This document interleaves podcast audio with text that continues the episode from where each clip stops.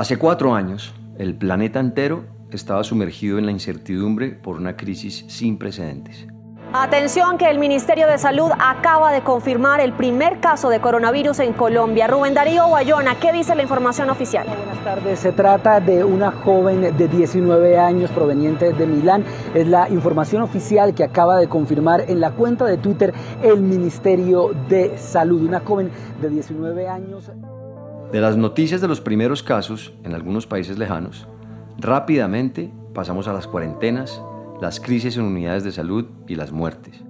La pandemia por el COVID-19 escaló con mucha velocidad en el mundo, y aunque se tuvo certeza de dónde provino el virus, la ciudad de Wuhan, en China, su origen biológico todavía es debatible. Sin embargo, casi desde el primer momento y sin muchas pruebas, algunas personas apuntaron a un grupo de responsables, los murciélagos.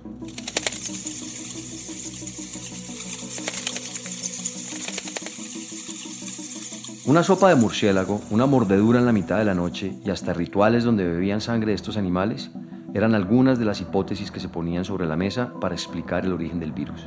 Hablemos ahora del origen de este virus, porque, bueno, según el análisis genético de las personas que han muerto por dicha enfermedad, pudo haberse originado en murciélagos o en serpientes.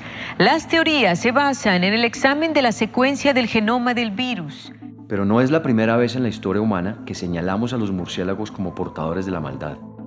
Esta estigmatización se remonta a antiguas supersticiones y mitos que los han asociado con la oscuridad, lo sobrenatural y la enfermedad.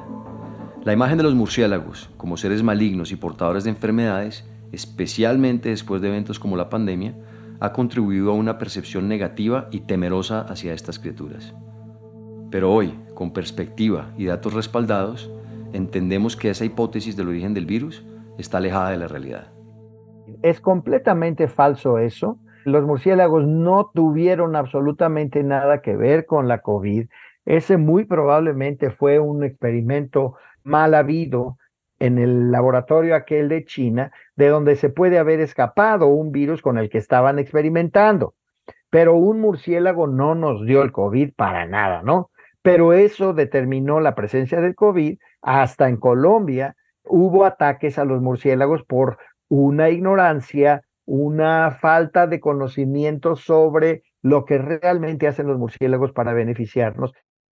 Él es Rodrigo Medellín, biólogo, investigador y ante todo amante de los murciélagos. Su especialidad es la ecología y la conservación de vertebrados. Y aunque todos los animales lo fascinan, estos pequeños mamíferos voladores son su debilidad. Si en este momento por esa puerta entra alguien con un murciélago en la mano, me voy a olvidar de este podcast y me voy a enfocar en ese murciélago y el niño de 12 años que entró en contacto con los murciélagos va a volver a salir y va a estar fascinado y maravillado viendo esos increíbles animales, ¿no? Ese amor cultivado desde niño le valió el apodo con el que lo conocen no solo en su país, sino en buena parte del mundo, el Batman mexicano. Como el famoso superhéroe, Rodrigo se siente estrechamente unido a sus alas, sus narices particulares, las pequeñas pero firmes patas y sobre todo su increíble capacidad de adaptación. Cada vez que me cae un murciélago, sea de la especie que sea, realmente mi sentimiento de curiosidad, de maravillarme por la, increíble adaptación que representan, me gana en este episodio hablamos con Rodrigo Medellín sobre la vida de los murciélagos, la leyenda del Batman mexicano y cómo a través de su conservación estamos apostando a recomponer la vida en la Tierra. Mi nombre es Nicolás Ibargüen, soy periodista ambientalista y amante de la naturaleza. Pero sobre todo soy alguien que está convencido de que debemos cambiar la relación que tenemos con la Tierra. Bienvenidos a Elemental, un podcast sobre el único planeta con vida del que tenemos noticia, nuestra relación con él y sus demás especies.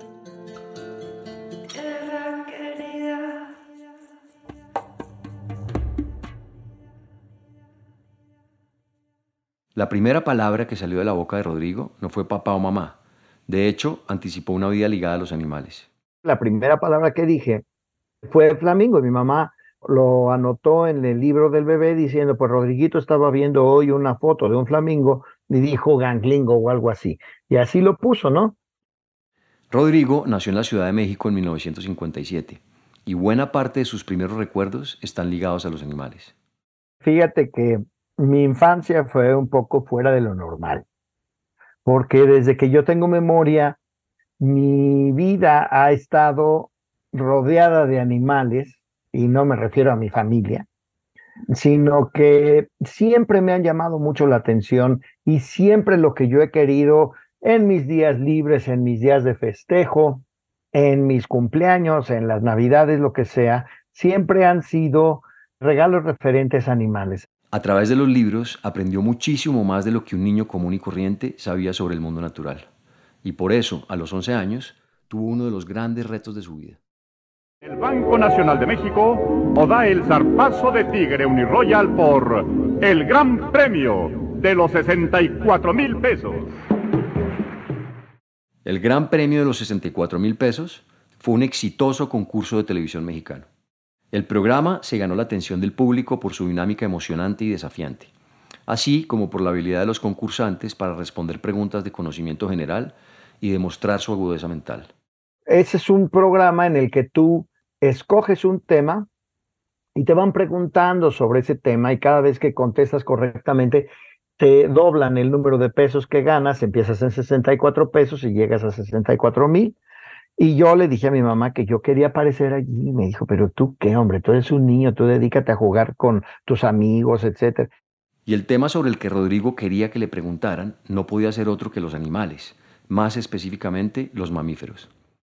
Después de insistirle a su mamá, ella aceptó llevarlo para hablar con los productores del programa, pero al verlo tuvieron muchas dudas productores le dijeron, mire, este es un programa para gente que tiene información de verdad en la cabeza, gente que tiene información que lucir, no para que un niño le tire una pelota a alguna cosa y se lleve un premio.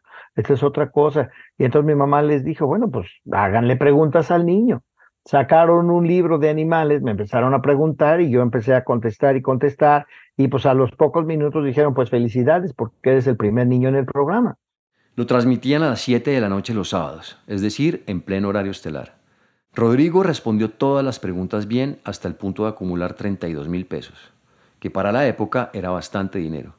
Pero aunque no ganó el premio mayor, su conocimiento impresionó a un hombre que sintonizó el programa, el doctor Bernardo Villa, decano del estudio de los mamíferos en la Universidad Autónoma de México. Me llamó por teléfono a la casa para invitarme a venir a la UNAM a seguir aprendiendo de mamíferos. Me dijo, bueno, yo veo que te interesan mucho los mamíferos, ¿por qué no vienes a acompañarnos y te llevamos a ver a los mamíferos que tanto te gustan? Y, y lo empecé a hacer a los 12 años y a los 13 años finalmente llegó el primer murciélago a mis manos. Ese momento fue un parteaguas en su vida y el recuerdo lo tiene claro. Se quedó grabadísimo en mi mente era el murciélago de hoja nasal de California. El profesor que me llevaba me lo puso en la mano y me dijo, obsérvalo. ¿Y qué le miras? ¿Qué te llama la atención? ¿Y qué crees que come? Y yo pues ya había leído algo de murciélagos, etcétera, entonces empecé a verlo. Decía yo, con esas orejas tan grandes tiene que ser de los que escuchan a sus presas caminando. Entonces este tiene que comer eh, saltamontes, cucarachas, cosas así que él puede escuchar.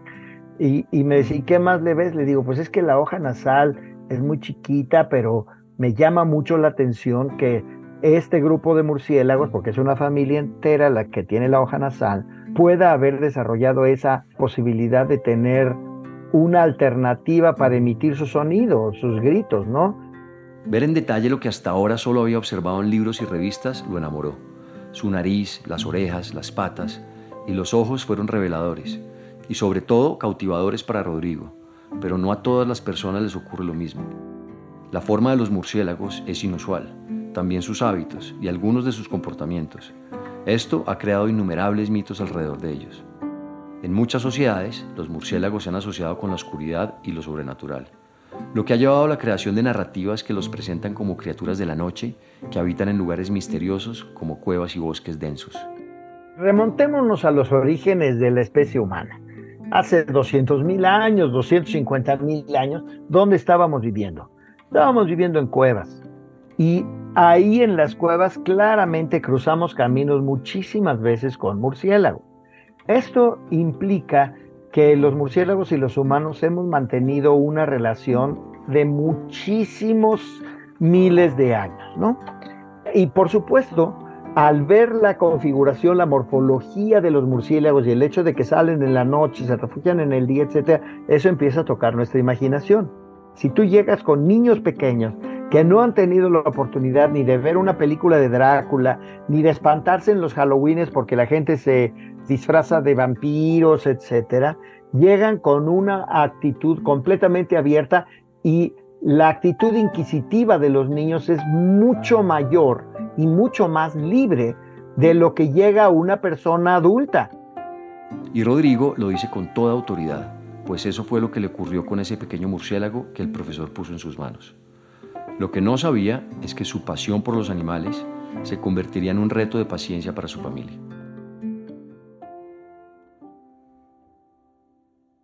Tengo que decir aquí que la paciencia que tuvieron mis padres para poder soportar que yo llegara a la casa con cualquier cantidad de animales, desde serpientes de cascabel y escorpiones y tarántulas y murciélagos y marsupiales y roedores y cuanta cosa, tuvo mucha influencia en la posibilidad de que yo siguiera desarrollando mi interés por los animales.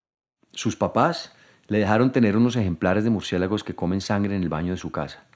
Para alimentarlos, guardaba sangre de vaca en el refrigerador. Yo teniendo otros cuatro hermanos arriba de mí, yo soy el menor de cinco, pues este, yo compartía una habitación con ellos y el baño, pues ya sabrás, el baño era la habitación de los murciélagos y mis pobres hermanos tenían que entrar allí y a lo que fuera y pues los murciélagos volando y enseñándoles los dientes y lo que sea, y de todas maneras también ellos lo soportaron y se los agradezco enormemente lo que pudieron aguantar para que yo pudiera seguir persiguiendo mis sueños, ¿no? Era tal el interés que le despertaban los murciélagos que esto le trajo problemas en sus estudios. Reprobé el primero de secundaria por andar precisamente aprendiendo de murciélagos y eh, estaba metido como ratón de biblioteca en la biblioteca leyendo de murciélagos todo el tiempo. Y empiezo el segundo de secundaria y sigo saliendo al campo a buscar murciélagos y repruebo el segundo de secundaria otra vez. Entonces yo llegué dos años tarde a ya llegar a estudiar biología aquí en la UNAM, en la Facultad de Ciencias. Incluso aquí a mí me costaba mucho trabajo quedarme en las clases porque tenía yo el imán, el atractivo constante de irme al Instituto de Biología a estar haciendo estudios, a observar cráneos, pieles, murciélagos, etcétera, y seguir avanzando en mi aprendizaje.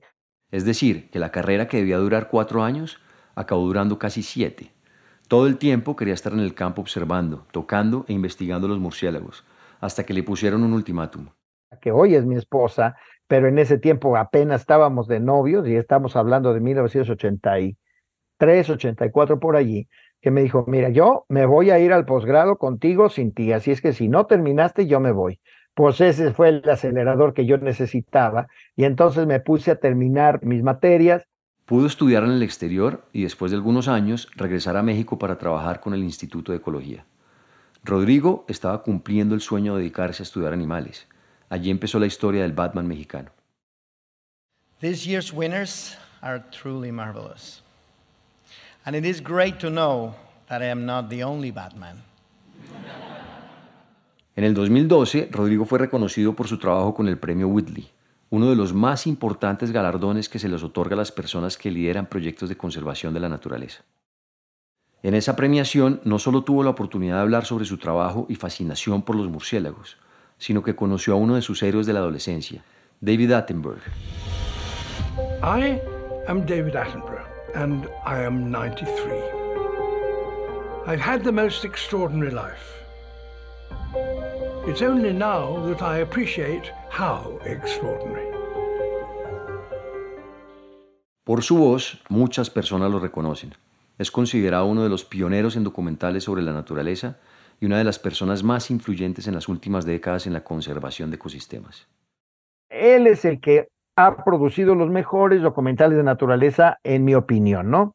Y el simple hecho de escuchar la voz de alguien a quien he admirado toda mi vida, David Attenborough, decir mi nombre, Rodrigo Medellín, de veras que se te sale el corazón, ¿no?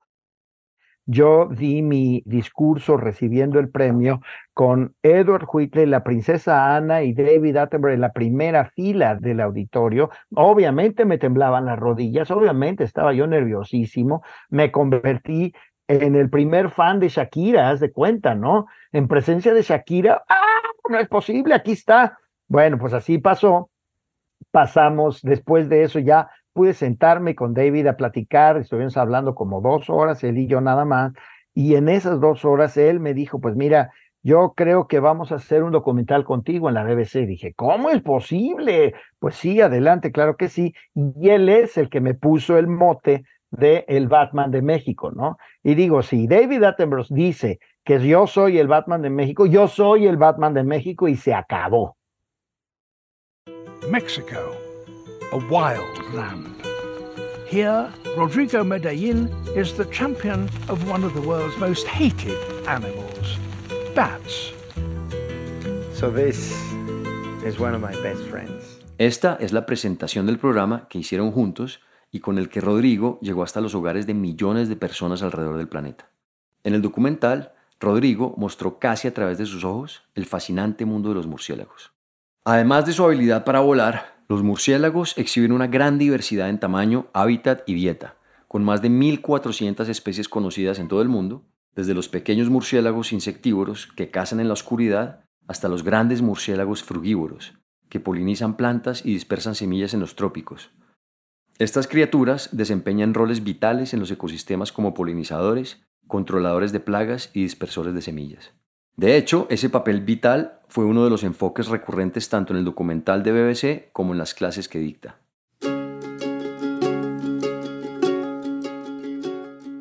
Hay muchos animales que tienen una imagen muy negativa, pero ninguno de ellos tiene una influencia más positiva que los murciélagos. Las aves no tienen problema porque todo el mundo quiere a los pajaritos, ¿no? Y los tigres y los leones, todo el mundo los quiere y los cuida y los protege, las llamas, las jirafas, no sé qué. A los murciélagos todos los quieren combatir, los quieren eliminar y no se enteran de los enormes beneficios que recibimos gracias a ellos. Y estos beneficios pueden resumirse en tres puntos principales. Así los explica Rodrigo. El primero es el control de las plagas de la agricultura. Hay muchos murciélagos, la, tres de cada cuatro murciélagos se alimentan de insectos y esto quiere decir que controlan las plagas del maíz, del arroz, del algodón, del frijol, del chile, lo que tú quieras y mandes. Y eso quiere decir que si no tuviéramos a los murciélagos, tendríamos la mitad del arroz que tenemos, ¿no? Y si tú tienes algo de algodón, alguna ropa de algodón, es la misma situación. Si te comiste una arepa deliciosa hoy, pues ya estás conectado porque el maíz también es protegido por los murciélagos, etcétera, etcétera. El segundo beneficio es la dispersión de semillas. Y precisamente ahorita vengo regresando de Guatemala, en donde estuvimos dando un curso, varios colegas y alumnos y amigos míos, y yo sobre unos murciélagos que dispersan semillas en toda la región neotropical y que son los responsables de la regeneración de los bosques en toda la región tropical, ¿no?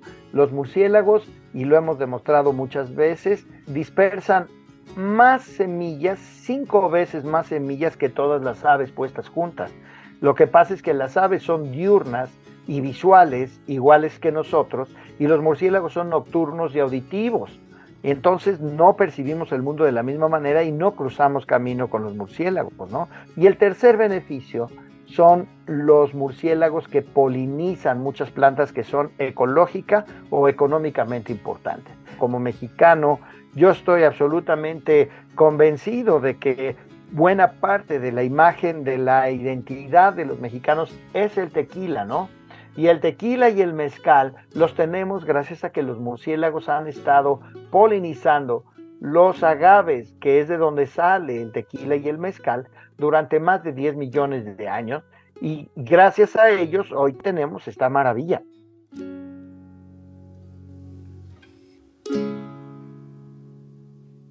Y justamente por la estrecha relación de los murciélagos con los agaves, las plantas que producen el tequila y el mezcal, fue que Rodrigo les propuso a los empresarios de ese sector una idea para conservar las plantas.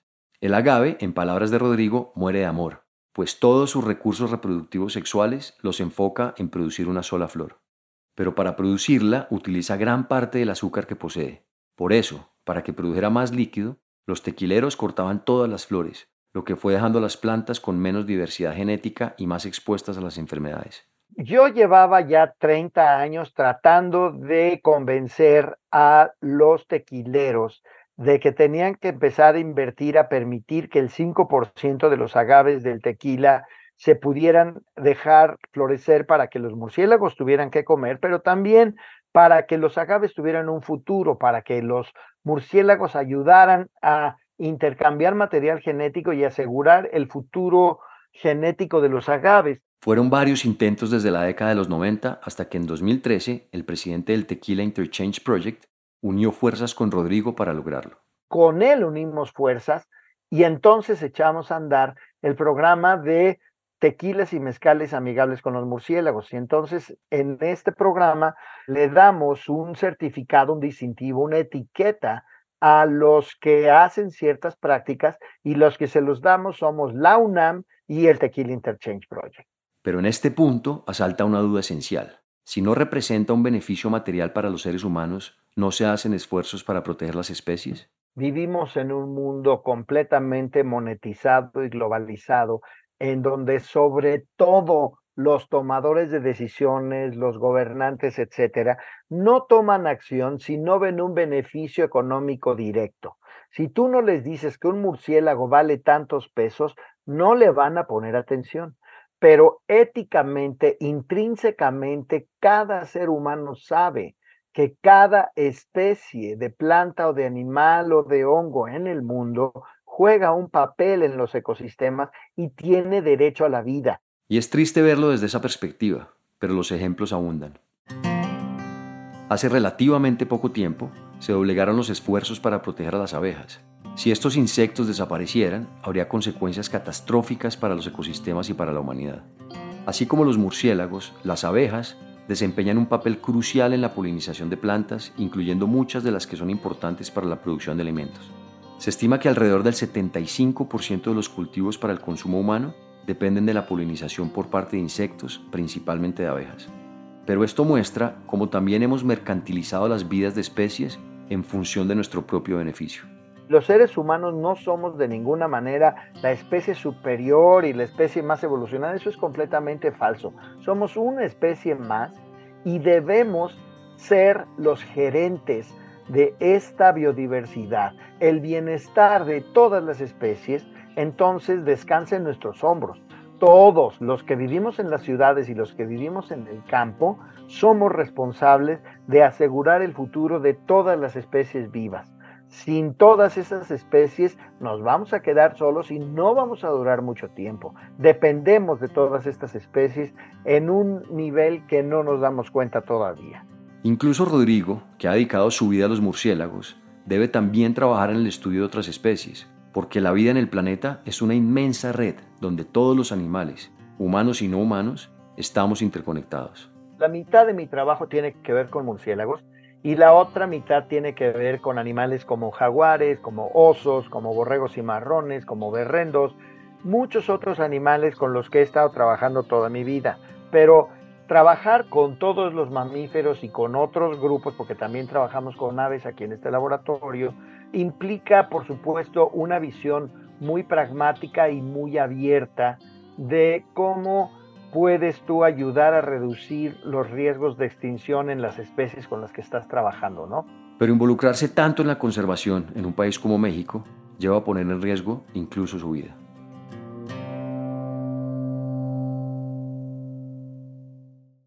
Yo efectivamente siento que en algunas ocasiones he estado en riesgo he estado eh, amenazado, he recibido amenazas, etcétera, pero afortunadamente, y toco madera, nunca ha pasado a mayores, nunca se han hecho materializado esas amenazas. Yo sigo peleando por el mundo natural en todo lo que pueda yo hacer y lo voy a seguir haciendo, ¿no? Pero esto implica que los gobiernos y el establishment, el sistema, siente ya la amenaza, siente la presión, ¿no? Eso ha causado que poco a poco veamos una influencia mayor, una presión mayor sobre los recursos naturales Y claro, como los recursos naturales no se defienden por sí mismos, la flora, la fauna, los ecosistemas no se defienden por sí mismos, tenemos que ser los humanos los que los defendemos, ¿no? Uno de los proyectos que más ha enfrentado a expertos y activistas con las fuerzas de la autoridad en México es el del tren Maya. Cerca de una de las rutas por la que pasará esta vía férrea se encuentra la reserva de Calakmul, única por contar con el santuario más importante de murciélagos en México, hoy amenazada por el proyecto turístico. Esta cueva es la concentración más grande de murciélagos en la región neotropical, con más de 3 millones de murciélagos. Los suelos de la península de Yucatán ya han dado muchos avisos de que no es estable, es decir, si se realizan obras de construcción mayores en la cercanía de esa cueva, su ecosistema se verá gravemente afectado. Yo lo he dicho muchas veces, se trata de una crónica de una tragedia anunciada. Va a haber pérdidas de vida humana en ese tren porque no está bien planteado, porque no está bien construido, porque está destruyendo el acuífero de todo Yucatán, porque ya destruyó más de 20 cuevas, porque ha afectado ya a muchos jaguares les han dejado sin casa, etcétera, y es el momento en que nosotros tenemos como mexicanos que tomar partido aquí y no hacerle juego al gobierno, no usar ese tren. Si te subes ese tren estás corriendo un riesgo. Lo que tenemos que hacer es tomar el toro por los cuernos y abrir nuestra posición al mundo y comentar y decirle a la gente en medios como tu podcast, en medios como los periódicos, los sitios de noticias, etcétera, lo gravísimo que es el efecto negativo del tren Maya sobre todos los ecosistemas para la vida natural y para la vida humana.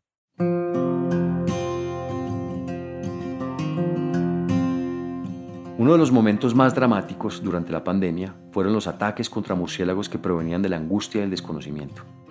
Lo más grave, además de la muerte cruel que sufrieron cientos de estos animales, a veces quemados o apedreados, fue la destrucción de ecosistemas que eran hogar de muchas otras especies.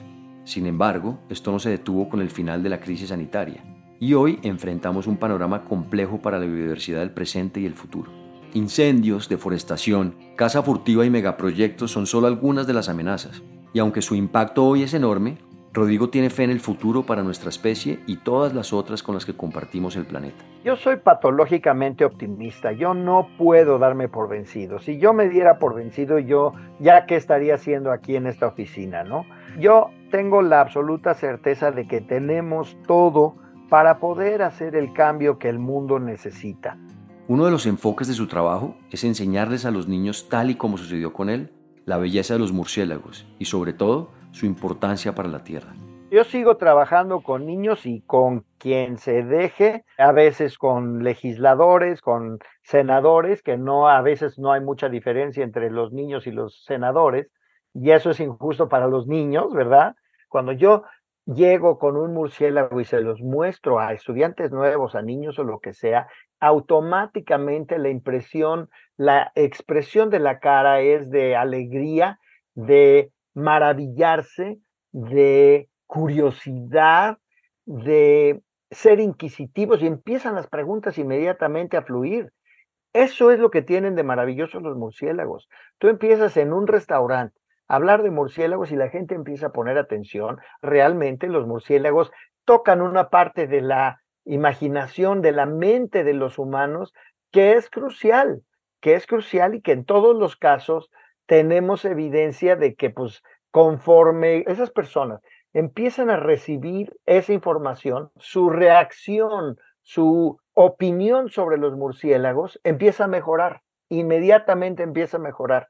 Y tú me das la audiencia que sea, una audiencia de niños, de senadores, de niños de prepa, de donde sea, y me los dejas 10, 15, 20 minutos, yo los convierto en defensores, en protectores de los murciélagos. De manera que ya muchos mexicanos están convencidos de que la única manera de tener un futuro verdaderamente sustentable es respetando al medio ambiente y asegurando a la biodiversidad un futuro brillante.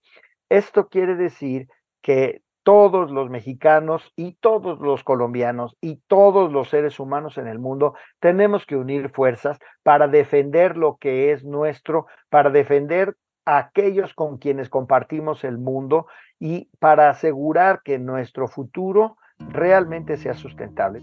Y uno de los principales pasos implica también superar los prejuicios que tenemos hacia especies como los murciélagos. También sucede con palomas, ratas, cucarachas y otros insectos.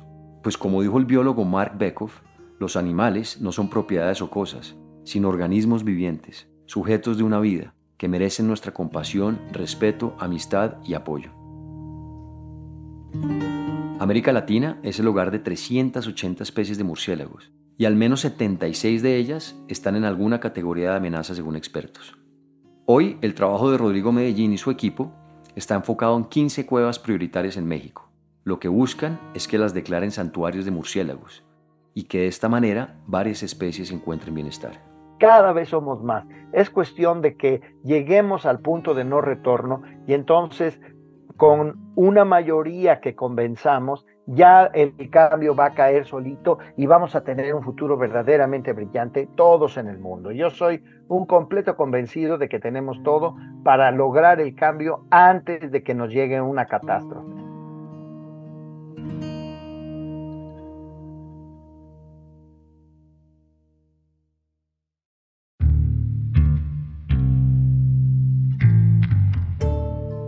Este episodio es una coproducción del equipo de la no ficción, de Excel Content Studios y de Nicolás Ibargüen.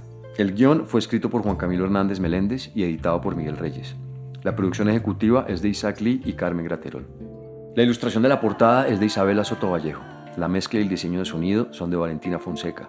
La canción de introducción y cierre es de Manuela Mejía. Y el handpan es interpretado por Felipe Ibargüen.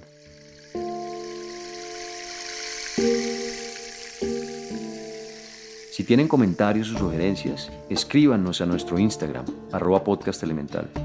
Y si les gusta este trabajo, ayúdenos a regar la voz. Recomiéndenlo a amigos o familia a quienes les pueda servir o interesar. También no se olviden de darle clic al botón de seguir o follow y a la campanita dentro del show elemental para no perderse ningún capítulo nuevo. Muchas gracias por escucharnos. Nos vemos en el siguiente episodio.